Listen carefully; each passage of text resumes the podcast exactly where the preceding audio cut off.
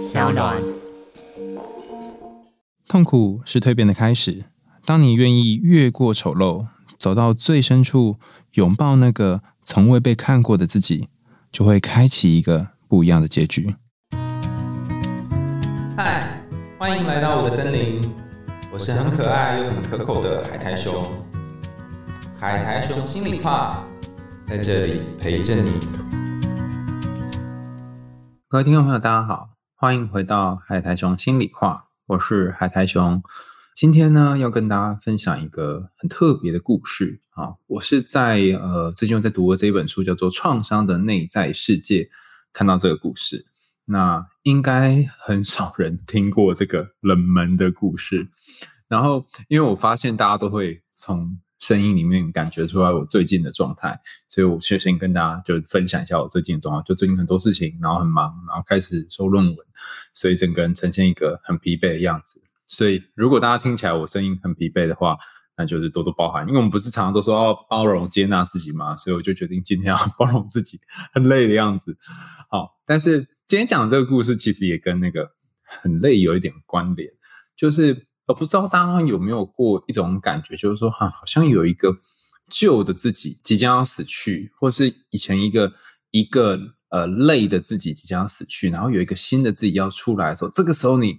会会真的觉得特别疲惫，那可能是一些挑战，或是一些呃，你你难以想象的状况，比如说可能突然很多事情，然后你觉得啊，水星逆行什么之类的，然后觉得天哪，要命啊！那今天讲的就是跟这个要命有关的故事。好，那这个故事其实还跟另外一个东西有关哈。我不知道大家有没有听过一句话，有一句话说：幸运的人因为童年而治愈一生，不幸的人一辈子都在治愈童年。不知道大家觉得这句话怎么样？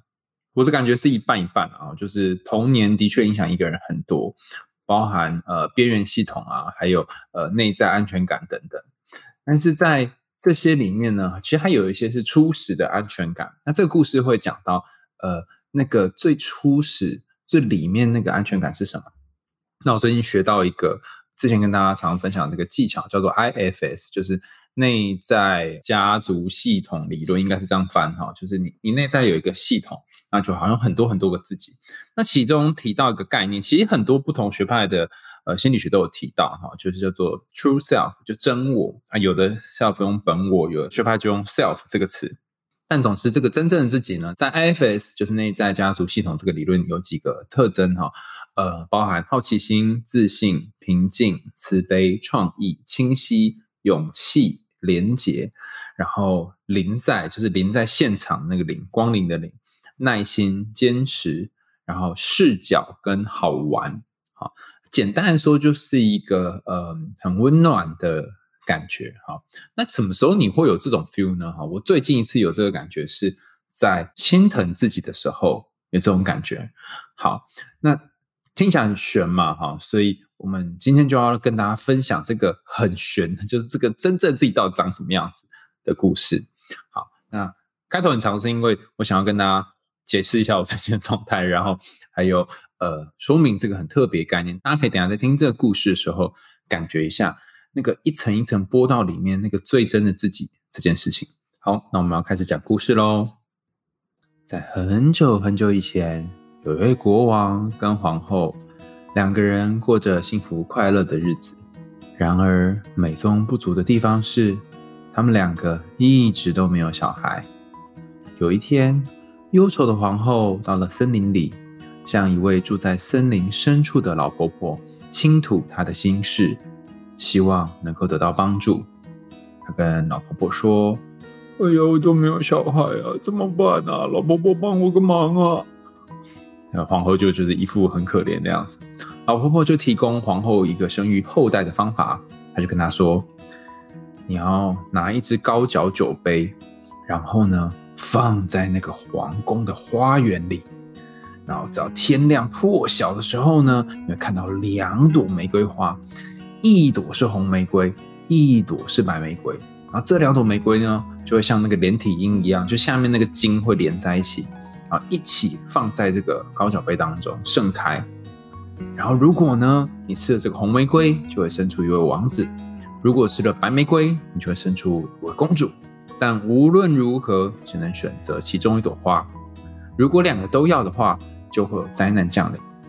皇后听到之后觉得非常高兴，然后她就想说啊，我要照老婆婆话去做啊。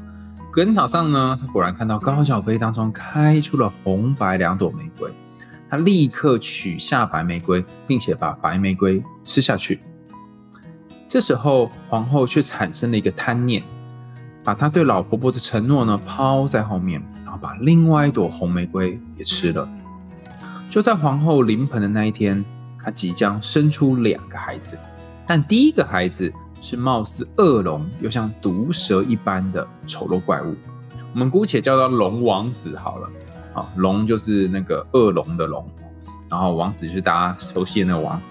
皇后相当的紧张惶恐，而且这个火龙王子也很奇怪啊，他一溜烟就就逃走了，再也没有人看过他。那在龙王子出生之后呢，是一个健康的王子，而且这个王子不止健康，还有俊美的外貌。看到这个王子的人都会感到喜悦。那国王跟皇后呢，还有这个二王子哈，就过着快乐的生活，就像是这个龙王子从来没有出现过一样。经过多年幸福的日子之后呢，有一天二王子就驾着皇室的马车出游，他出去冒险，也要寻找未来的妻子。然而，当他来到一个十字路口的时候，出现了一条满嘴长着利牙、比闪电还恐怖的巨大恶龙在他面前。然后跟他说：“哎呀，在你找到新娘之前，你要先找到我的。”好，就是那个恶龙就呲牙咧嘴讲刚那段话。然后这个二王子非常的害怕，回到城堡。国王知道这件事情之后说：“好，那我要来出动一个军队，哈，去讨伐这个怪物。”哈，就是国王很很激动，想做这件事。然后伤心的皇后，因为她知道发生什么事嘛，她就觉得：“哎，我应该要说出我的真相了，就是当时是因为我太贪心了。”啊，所以他就跟这个国王说：“其实那时候是因为这个老婆婆的事情，所以我就吃了两朵玫瑰，才会有这个结果。”然后就告诉这个国王，然后他还跟国王说：“王王子呢，他只是在主张他应有的权利，他是长子，应该要先举办他的婚礼。等于这个皇后呢，她先帮了这个龙王子，哈，就是因为吃了白玫瑰生下的第一个王子说了话。”他帮这个龙王子说话，这件事情就引起整个皇室的，就是呃讨论了。大家觉得啊，怎么会这样呢？哈，然后激烈辩论了十天，哈，国王一直下不了决定，然后搞了很久很久很久，啊，就说啊，这样好了，不管二王子什么时候要结婚，那都要先替那个第一个王子，就是龙王子找到愿意嫁给他的新娘。那这件事情呢，用想的就知道有多难哦，因为是一个恶龙，然后很丑陋的恶龙。所以国王就想办法派遣人到很远很远的国度去提亲，然后啊，真的还让他提亲，就是找到了公主哦，哈，就第一个来的公主呢，完全不知道她是要嫁给一个恶龙，所以她就不知情的参加了婚礼。然后得知真相之后呢，也没有退路。等到隔天清晨之后呢，这个公主就尸骨无存，这整个人、整个人、整只公主哈，被这个龙王子给吃掉了。而龙王子在饱餐一顿之后，睡了一个好觉，然后又期待有一个新的新娘。大家可以想象吗？他吃了一个，然后又还要一个。好，那这个时候呢，就是呃，国王就想说啊，那我怎么办呢？哈，再再再帮他找第二个吗？哈，等到隔天清晨之后，这个公主就尸骨无存了。然后饱餐一顿之后，这个龙王子就去睡个觉。那这个二王子。他知道这件事情之后，他说：“啊，好了，现在已经我哥已经娶了太太了嘛，对不对？所以我就骑马出征哈，然后呃，我应该可以就是去自己去找我的老婆啦哈。没想到他骑马出征，又再度遇到龙王子，然后这次龙王子又跟第一次遇到的时候讲一样的话。好，那他说：呃，你要先找到我的公主，然后你才可以结婚这样。而且国王也很好笑，他就真的又再找到了一位公主。”国王并没有让这个公主先见到新郎，然后等到这个公主见到龙王子的时候，也一样跟前一个版本相同，就是他又变成龙王子的食物。这已经第二次了嘛？哈，大家听过故事就知道，故事就会有第三次。第三次，这个二王子哈，他又恭敬的等待了一段的时间哈，他外出想说啊，我在这个找我的妻子好了，就又在十字路口呢跟龙王子狭路相逢。国王此时已经觉得，哦，不要来烦我了，可以吗？哈，然后而且就是 两个公主都被吃掉，再也没有公主可以找了。走投无路的情况下呢，哈，所以决定他去找有一个住在农舍当中很低贱的牧羊人。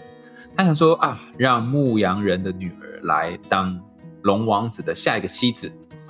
那牧羊人当然拒绝啊，因为天哪，你要找我的呃女儿去嫁给王子，这样好吗？哈，然后可能，而且我我猜这牧羊人应该也有点感觉，就是说这应该不是什么好事。可是国王就告诉他说啊，这个啊。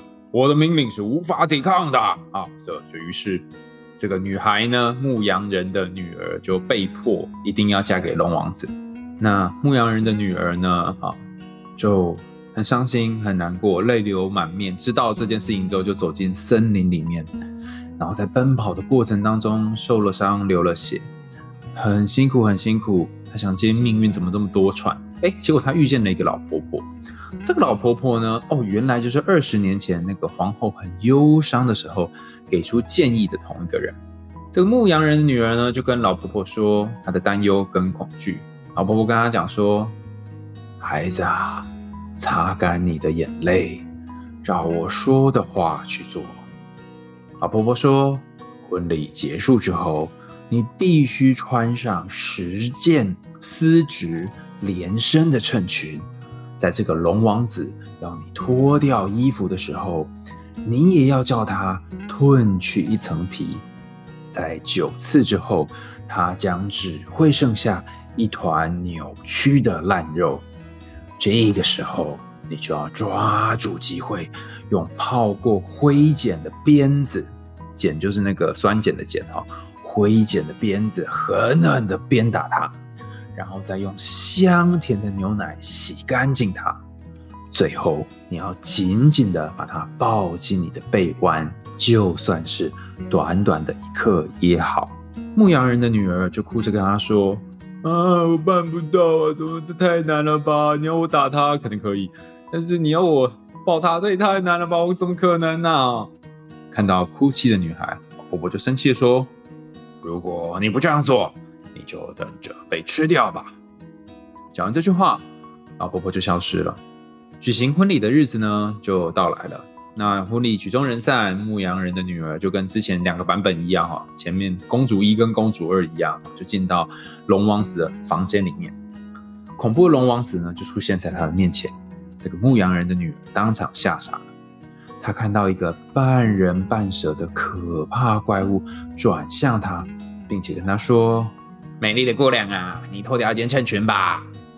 牧羊人的女儿就说：“龙王子，当我脱掉一件衬裙的时候，你也要脱去一层皮哦。”龙王子气得嘶嘶作响，他愤怒地说：“从来没有人敢这样跟我说话。”这个惊恐的牧羊人女儿呢，脑袋闪过龙王子会一口把它吃下去的画面，可是呢？龙王子虽然嘴巴上说没有人敢跟我说过这样的话，但是他就一边褪去他的一层皮，然后同时又发出痛苦的呻吟声，扭曲着他的身体，然后一边脱这样子脱掉自己的一层皮。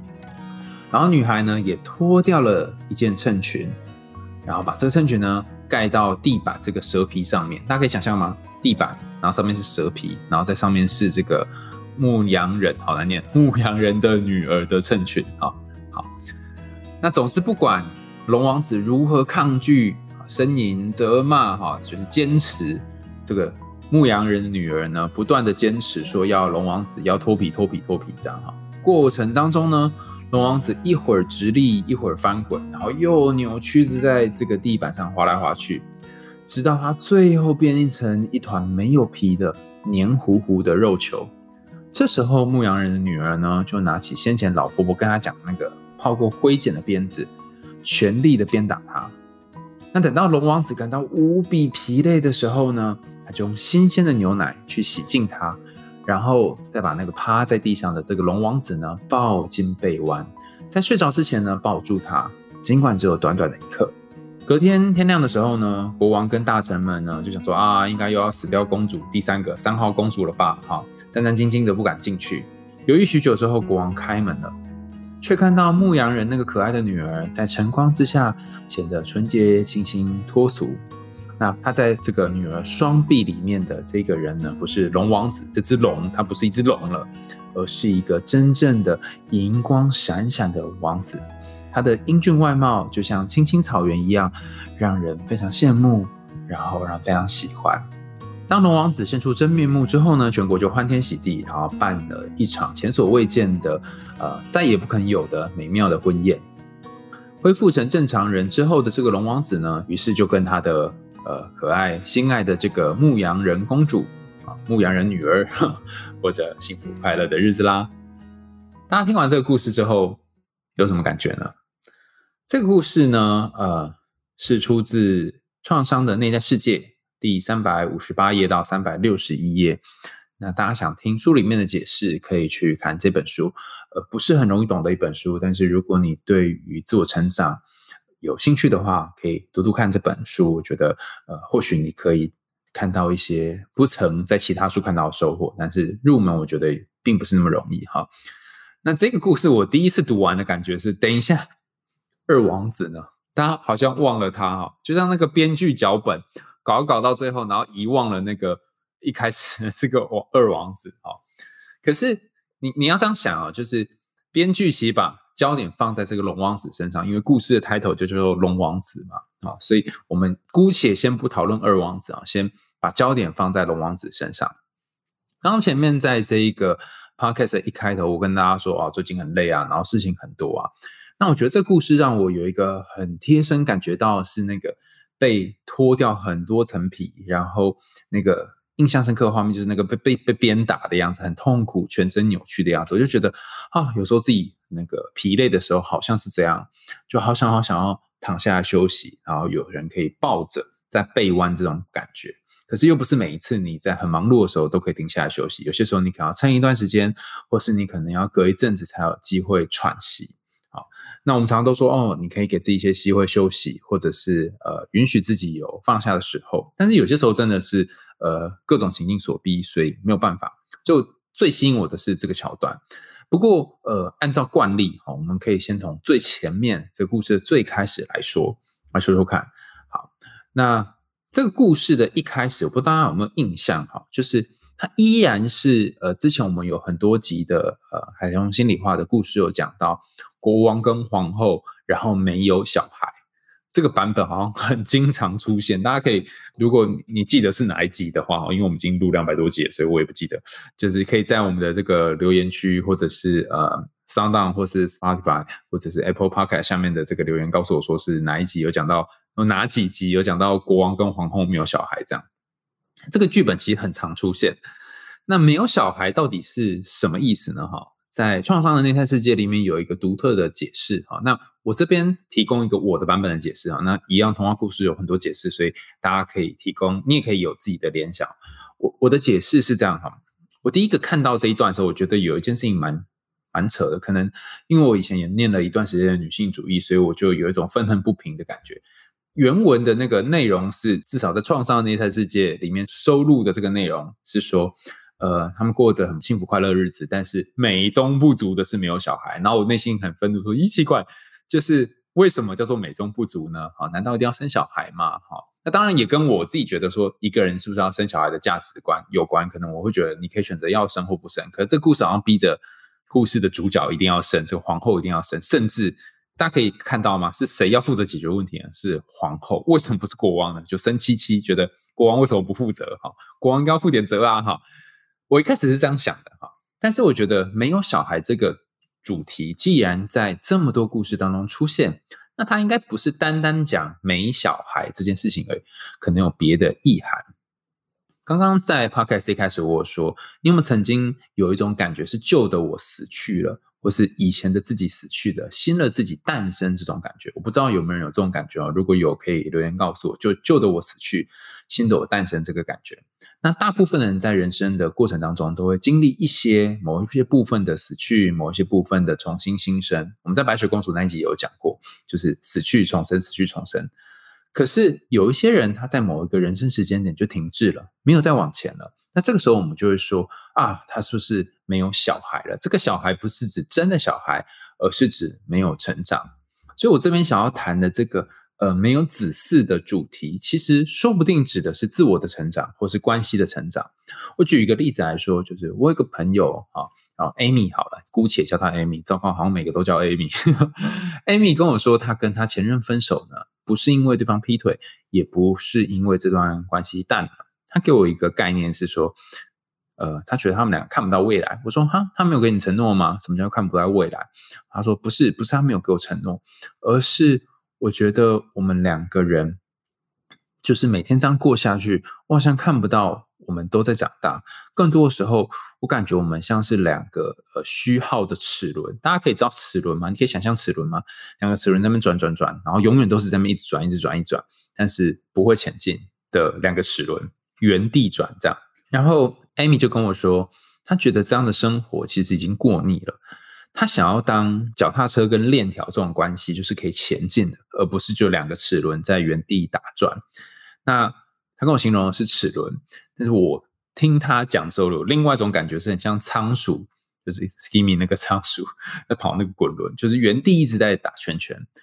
然后我听到他讲这个故事的时候，其实心里面有点心疼他，他同时也觉得哇，你怎么这么勇敢，会。敢去放下一段好像，其实看起来没有什么太大问题的感情。那其实这个例子就在讲什么叫做没有子嗣，意思就是说这个关系它好像没有办法再进展了，没有成长了。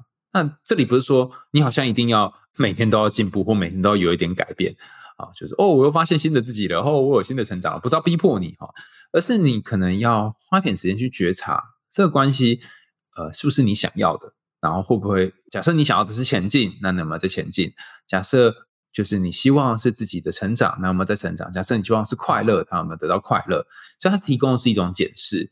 所以在这个故事的一开始讲到没有子嗣的主题，呃，然后皇后要去找一个呃生小孩这个任务，就生出小孩这个任务，并不是说皇后要真的负担生子这件事情，而是说你会不会愿意为你们关系做一点事情？这个做一点事情不一定是继续这个关系，也可能是结束，或者是做一些调整。所以其实皇后在做的事情是为关系做出调整。好，那呃，我要为我刚刚前面骂国王说个抱歉。哈，呃，好像国王很不负责任嘛。哈，就是为什么生小孩是皇后去处理呢？哈，但是这里有一个关键在于，大家记得吗？哈，就是故事进行到中段的时候，皇后跟国王讲了，其实龙王子才是第一个王子的时候。国王是很毅然决然的，就决也不是毅然决然，他犹豫了一阵啊。总之，反正他就决定了要先帮龙王子找到公主。哎，大家知道吗？这个过程是很辛苦的。天哪，你爸爸帮你找女婿，然后你的这个状况又并不是很吸引人，你长得是跟一个怪物一样。那不是说外表是很重要的地方，而是呃，我我这里要强调是你爸爸的辛苦，然后为一个就是。他自己看了都觉得害怕，甚至觉得恐怖的儿子，然后去找一个对象，甚至这一个人他可能是要牺牲的。从这角度可能会觉得说，哇，爸爸也真的是这个个国王有一点 guts，他会愿意做这件事情。但是你如果从呃被找来的一号公主跟二号公主，还有那个牧羊人的女儿，你就会觉得 凭凭什么？这也太衰了吧！就是为什么我要去当龙王子的的的这个妻子公主？这样为什么我前面两个难道白白牺牲了吗？哈。但是这里我们先姑且用这个爸爸观点，其实这个国王他也呃算是有有种嘛，哈，愿意做这件事情，哈，所以国王也做了一些事情，不是只有皇后而已，皇后是一开始做的事情，那国王是后来做事。那皇后做这件事情本身就很重要，哈，皇后她一开始做了一件错事嘛，就是她吃了两朵玫瑰花。但我想要跟大家讲一个小 episode，就是小轶事，哈。就是我之前呢有一段时间也蛮喜欢玫瑰花的，然后我收集一些花，那时候去上一些园艺治疗课，就是我有时候会买一些花回家插，然后后来就发现，哎呀呀，就是花真的是一个 很容易就是放几天就没有办法放的植物，所以你要在它最美的时候好好欣赏它，活在当下，不然隔两三天它就 GG 了哈。那这个花也蛮有趣的，就是我经过一个捷运站，然后遇到一个婆婆，然后婆婆她在卖红色的玫瑰，然后三朵五十块，我觉得哇好便宜哦，就跟她买了。那买了之后呢，就是就放在办公室的一个位置就插着这样。那同事就帮我呃把这个办公室的玫瑰好好照顾哈。那几天之后再去玫瑰馆哭了，但后来发现他们可以照顾很好，把它放在呃办公室某个角落变成干燥花。那讲这个故事的原因，是因为这个龙王子的故事里面提到一个红玫瑰嘛。红玫瑰是一个很有趣的东西啊。如果大家有兴趣，可以去听啊多集前的红玫瑰与白玫瑰这个故事，我就不再重复说红玫瑰呃是什么哈。那可能也有不同的解读，但我特别要这里讲红玫瑰老婆婆告诉我的话，就这个龙王子的故事里面有一个老婆婆嘛。我的现实当中也有遇过一个老婆婆，这老婆就是卖红玫瑰给我的老婆婆。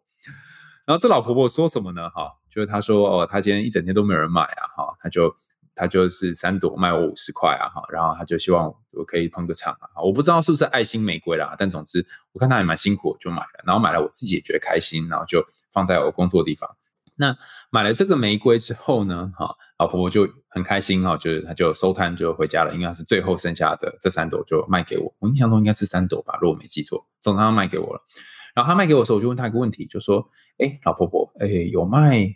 白玫瑰吗？好，就是我第二次遇到老婆婆的时候，就是就好像在同一个捷运站，我忘记哪里，但总之就是某捷运站，我就遇到同样的老婆，婆说：“哎，老婆婆，你每次都卖红玫瑰，然后你有卖白玫瑰吗？”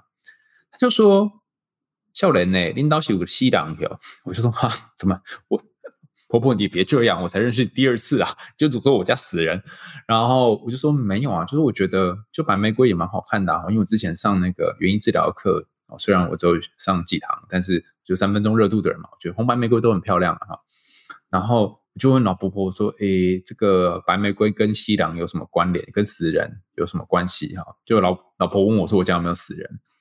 然后他就说：“通常白玫瑰是在家里面有死人的时候才会呃买的，所以它有一种葬礼或是悼念。”的概念哈哦，我不知道这个婆婆讲的是真的假的哈，但是我去问了一些我朋友，他们好像说也有也有一些这样的隐喻，所以他通常是不会卖白玫瑰的。但是呃，因为我问了嘛，所以好像我忘记是哪一次哈，就是反正他都在同一个捷运站，所以我有一次经过的时候，他就就特别留了两朵还是三朵白玫瑰给我，然后我就问老婆婆说：“啊，你不是说白玫瑰是死人的，给死人用，所以没有人在买，你怎么留给我？”老婆婆就告诉我说啊，因为你上次有问呐，啊，今天刚好就看到那个花市有在有货啊，我就帮你批啊，看能不能遇到你这样，我就觉得哇哦，人生真的是做了一次好事之后呢，就会有好报。那个好事好报的故事，之前我们很多集有讲哈，什么白鹤报恩啊，什么分福茶福啊，大家可以去查之前的故事。但总之，我就有现实生活当中也发生了一个就好事有好报的例子啊，哈。那刚听到这白玫瑰和红玫瑰之后，我想讲一个重要的隐喻的点，就在于说，哦，原来白玫瑰是跟死亡有关，而且白玫瑰通常是不会卖的。通常我们送人就会送红玫瑰，红玫瑰好像象征着某一种呃吸引人的特征。好，那为什么要讲这么落落等，就是我现实当中的老婆婆的故事呢？我们看一下这故事里面的老婆婆跟皇后讲了什么。她说。这里有红玫瑰跟白玫瑰，但是你只能吃一朵玫瑰啊！如果两朵都吃下去，就会有灾难降临。那他还有说，红玫瑰会生出什么呢？红玫瑰会生王子，白玫瑰会生公主。好，我们先假设是一个重男轻女的这个国度好了。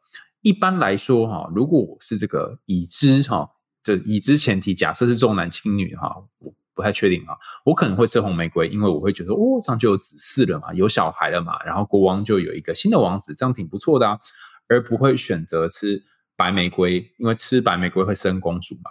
但这个皇后蛮有趣的，她第一个吃的竟然是白玫瑰。好，倘若这个文化是重男轻女的话，这个这个皇后也蛮有 guts 的，她第一个吃的是白玫瑰，也就是说她预期她会生出公主。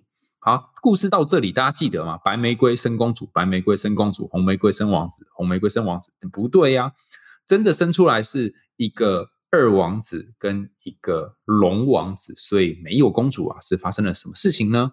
好，所以也就是白玫瑰变成什么呢？白玫瑰变成了龙王子，红玫瑰变成了二王子，二王子很漂亮嘛，很帅气嘛，很迷人嘛，就跟红玫瑰很容易吸引到人是一样的。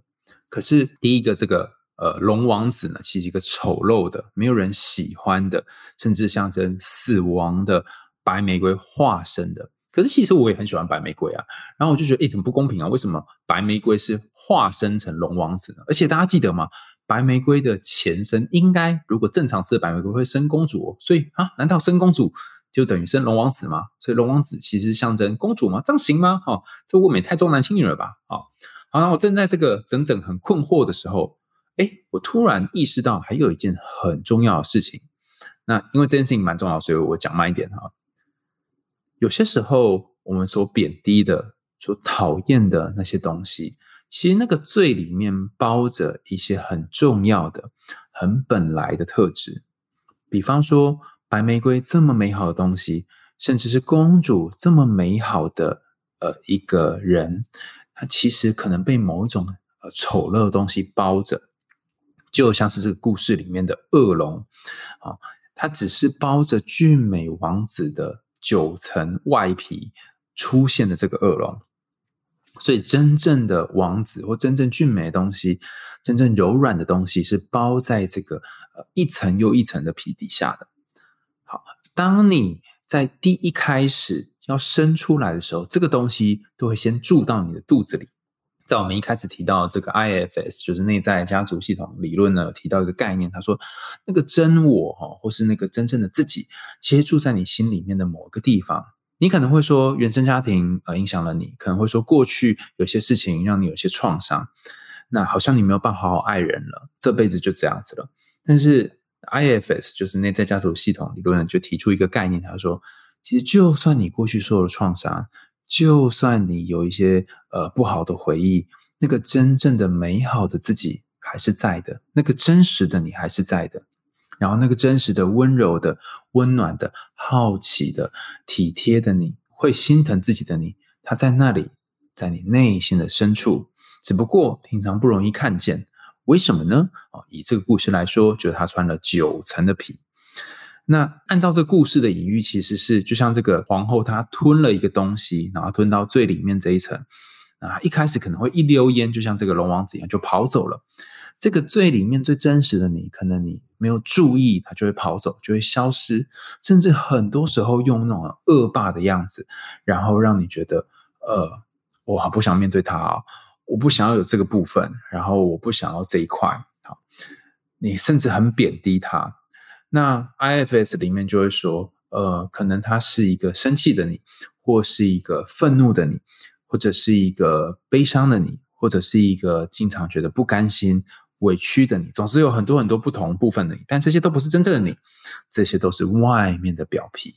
当你把这些的你呢，就请他们暂时站到旁边之后呢，那个真的你就会出现。为什么呢？它是一开始被吞下的那一朵纯洁的白玫瑰。所以有些时候，那个真的你被太多层的东西给盖住了，你需要一层一层的，像洋葱一样，把这个东西剥开来，才可以看到真实的自己。然后我不确定，在呃，大家在看这个龙王子的故事，在听龙王子的故事，然后想到最后龙王子就是把这个一层一层的皮都剥下来，然后变成一坨烂泥的时候，他看到这烂泥有联想到什么？我联想到两个很特别的东西。第一个东西是以前我们有一集讲过神隐少女，大家有印象吗？啊，那大家对神隐少女经常有印象，就是那个无脸男。无脸男在一开始的时候吞进了好多好多东西，变一个巨大的黑色怪物。然后整个过程当中，他就是在这个汤屋里面，呃，窜来窜去嘛，就像这个故事里面的这个龙王子一样，全身扭动的身躯。但最后他把所有东西都吐出来，然后变成在列车上跟千寻坐在一起的那个无脸男。好，没有听过这个故事的，我想听分析可以去前面听这无脸男的故事，就是《千与千寻》这一少女的故事。好，那在这个故事当中，你可以看到，呃，其实他也是把很多东西都吐出来之后，才会现出原形。龙王子也是一样，他必须把很多东西都脱掉之后，才现出原形。那我们回去看这个《千与千寻》哈，就是小千怎么让无脸男变回原形的呢？他拒绝了无脸男的。这个无脸男拿出钱嘛，然后用各种方式贿赂小千，小千又不要，然后最后他觉得哇，我竟然没有办法用以前我贿赂别人的方式来贿赂小千了，所以他就叭把很多东西都吐出来，然后他就生气气哈，所以最后就吐到很小很小，剩一个很虚弱的自己。那小千也没有抛弃他，小千要跟着他一起去旅行。这个故事也是一样，老婆婆教了什么呢？她教了这个公主，应该说这个牧羊人的女儿一件很重要的事。你一定要跟他达成一个协议，就是你拖一件，他也拖一件，你拖一件，他也拖一件，然后这个拖来拖去的过程当中，然后最后你就会看到那个真正的他，然后鞭打他，然后还要拥抱他。其实他就跟小千一样，一开始先让这个很多东西都吐出来之后，然后最后好好的接纳他，好好的包容他，然后他就成为一个俊美的王子，就像无脸男最后找到了一个他栖身的地方一样。这是我第一个想到的，就《千与千寻》的这个无脸男。第二个是他谈到这个龙王子在那边扭来扭去的过程，然后还有烂泥巴这件事情。呃，我想到两个哈，大家有兴趣可以去翻村上春树的《海边的卡夫卡》，那里面有讲到这个，我印象当中应该是有讲到呃一个呕吐物，然后黑黑一坨东西吐出来这种感觉，就是我觉得很像是这个。那还有一个我想到的是。我不确定大家有没有呃看过一部动画，然后我有点呃忘记它的名字哈，但是有兴趣呃，就是说如果你知道的话，麻烦呃在任何管道哈留言告诉我说这个动画名叫什么，就是有一群人他想要深入地心的最深处。然后，呃，伸到最最最最深处，然后去探勘拿一些宝藏的。可是越往下探勘，然后就会承担越多越多的压力。然后有的人在这个呃往下不知道两三百层的时候，就会承受不住压力，然后就呃可能会吐血或暴毙身亡。然后我那时候追到的版本是有一个叫做黎明清哈的人哈，就是做了一个。呃，很神奇的电梯，可以把人从地表直接，好像到地，就是用电梯往下运送，送到两百层。然后为了干嘛呢？他为了实验哈，承受这么大的压力的情况下，那个在下面的这个人会变成什么样子？好，所以有一坨呃，就是本来是一个人在上面，就往下两百层之后，就变成了。变成了一坨烂泥，然后在这一集当中，我就是看到哭，然后觉得黎明清这个人也太恶心了吧！你怎么可以做出这么伤天害理的事？然后就觉得那个变成烂泥的人好可怜哦！哈，那我已经忘记他的名字了哈，所以拜托，如果有就记得这个动画叫什么名字的，还有这个人就是变成烂泥的人叫什么名字，留言告诉我。就是最近太累，所以忘记那是什么。好，那我为什么想到这一段呢？其实也是一样，跟刚刚无脸男在那个汤屋里面动来动去是一样。如果你要找到真的这个自己。你大概会有几个步骤。第一个步骤是，你要先请那些表层退离开来，包含生气的你、悲伤的你、防卫的你、各种面具的你，先推到旁边来。那再来，你还要做一个很重要的步骤，是这个步骤听起来超级残忍，就像是这个故事，或是刚刚我讲黎明清这一个片段一样，拿各种鞭子鞭打，或是呃想办法摧残哈。那你可能会经历非常非常痛苦的一个段落。到最后，最后你才可以换得一点点拥抱，或者是一点点呃牛奶的滋润，就像这故事一样。那这一段内容在讲什么呢？我其实觉得它有一点像是一个人的蜕变。大部分的转变，大部分的蜕变都是 reluctant，就是不情愿的。你看这一个牧羊人的女儿，她超级衰的，就是衰爆了。就她根本就也不想要嫁给龙王子啊，甚至一号公主跟二号公主是不是也都超衰？那这些很衰的人，他们也是 reluctant，就是他们是不情愿的，就得进入呃森林，甚至是不情愿就得被王子吃掉。可这个不情愿反而展开了一个蜕变的过程，包含什么呢？包含你看，哦原本是一个平民的呃牧羊人的女儿，蜕变成了一国的公主，包含是一个非常丑陋的王子。蜕变成一个非常俊美的王子，所以如果你要找到内心的那个小小的蜕变，呃，包含你可能要脱离哈好多好多层过往的经验、原生家庭的苦，就我们这一集一开始讲的童年的伤，好像要他花一辈子去治愈。你要脱离这个，它可能是真的像是脱皮一样，一层一层，非常非常辛苦。那这个路途是很艰辛的，甚至是。当你要试着去抓住这个呃蜕变的过程，甚至是把那个真的我叫出来的时候，他可能就会像这个龙王子一样，刚出生，大家还记得吗？一出生他一溜烟就跑走，你没有办法好好抓着他，然后他可能你看到他一下下他要跑走，这个跑走是什么意思呢？比方说你可能有很多自我批评的声音，很多讨厌自己的声音，很多负面的糟糕的声音，然后好像很难让他们先浪到旁边，让真正的那个自己出来。可是有些时候，你会心疼自己大概两秒钟或三秒钟，然后很快又不见了，就像那龙王子一样。那如果有这种时候，你可以稍微的停一下，可能就算多停两秒，多停三秒也好。这个停就像是国王邀请公主来嫁给龙王子一样。那这个过程可能会很辛苦，包含可能会被龙王子吃掉一次、吃掉两次。但你慢慢会找到一种跟龙王子相处的智慧。那这个相处智慧就是呃牧羊人女儿的相处智慧。那这智慧在哪呢？就这故事的灵魂人物，就是那个老婆婆。这个智慧人物可能是你一个生命的导师，可能是你的治疗师，可能你身边一个重要的呃朋友，他在你好艰困，然后在地上打滚的时候，陪你走过一段路，那甚至给你一些东西，跟你说你必须坚持下去。那你为什么会需要坚持这些东西？有的人常会写信，或是在讯息里面告诉我说，为什么要过这么苦？为什么要承受这些？我觉得有些时候你去讨论为什么哈，你会让自己陷入那个我们说 rumination 就不断反刍的痛苦当中。所以一种方式去探索原因，但是知道原因之后，哈，那如果知道是呃家人讲的一些话，以前呃勒索的语言，或者是一些。负面的东西让你觉得很不舒服，那你都已经长大了，难道就是以前又不能改变？难道那再要怎么办呢？好，如果知道这件事情，再要怎么样呢？所以在这个故事里面的老婆婆就给了一个呃指引啊，也是给大家的一个指引，就是你得去面对心里面那个丑陋的自己。那面对的时候是极其痛苦的，就像被鞭打一样，甚至你有好多的恐惧。而这个恐惧是你不但要叫龙王子脱皮哦。你自己也要脱，包含就像这个牧羊的女儿，她自己要脱掉一件一件的衬衣哦，然后你可能要有足够件的衬衣，才能开始这场战役。所以我经常会觉得，呃，不论是愿意踏入性治疗或愿意探索自己的人，都很勇敢，甚至超勇敢哈。就是他可能不会是一个完全开心的旅程。也有人就是写信告我说：“哎，好奇怪，我以为去智商很快乐，可是我怎么觉得有些时候智商好痛苦，甚至苦到我都觉得有点不想去了。”那当你有这种感觉的时候，通常我们就会建议说，你要跟你的智商师、跟你的治疗师讨论。呃，可是呃，如果你真的觉得没有办法承受，那你也不一定要当一号跟二号公主真的被牺牲。呃，你可以等到下一次你准备好了再来这样子。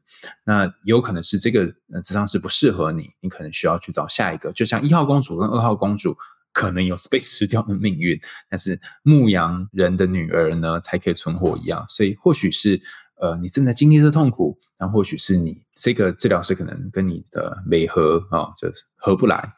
但是你都可以试着跟你的治治疗师或治疗师讨论。那。这个故事它点出一个很重要的点是，它改变过程经常是痛苦的，而且要脱掉一层又一层的皮。那这个皮，呃，在脱的过程当中，我们可能会有一点辛苦，甚至是不情愿。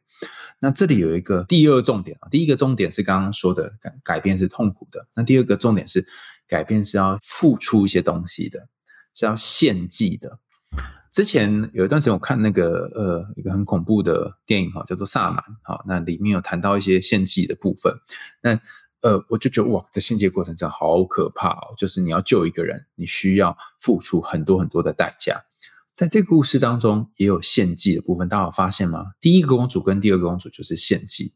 那回到现实的生活当中，其实就是问自己一个问题：如果你像是那个皇后一样，你很贪心。呃，小孩才做选择，你全都要。当初发生那些事情，不论是你不情愿还是你主动的，就是太太贪心，去抓了两个东西，或者是你试图把生命当中抓了太多太多你想做的事情，你会疲累到一种状态。这个疲累，可能如果你要让这状态解除的话，你要呃拿一些东西去换。也就是说，目前的你可能生活在某种舒适圈，但是却痛苦的状况当中。如果你想要停止你的痛苦，你会宁愿拿什么去交换停止痛苦，或是拿什么去交换你想得到的东西？这个拿去交换的东西，或许会让你恐惧，或许会让你觉得不舒服，或许会让你觉得失去控制感。那或许要你得让你突破这个舒适圈，但是它似乎是一个。要做的过程，那一次两次可能会失败，就像会死两个公主一样。可是或许第三次你就有机会可以往前进。那今天跟大家分享这个故事呢，除了告诉大家，呃，改变是辛苦的，然后呃，每一次的改变都要付出一些东西做献祭之外，我也想跟大家分享最近这个很累很累的心得哈，就是前阵子呢。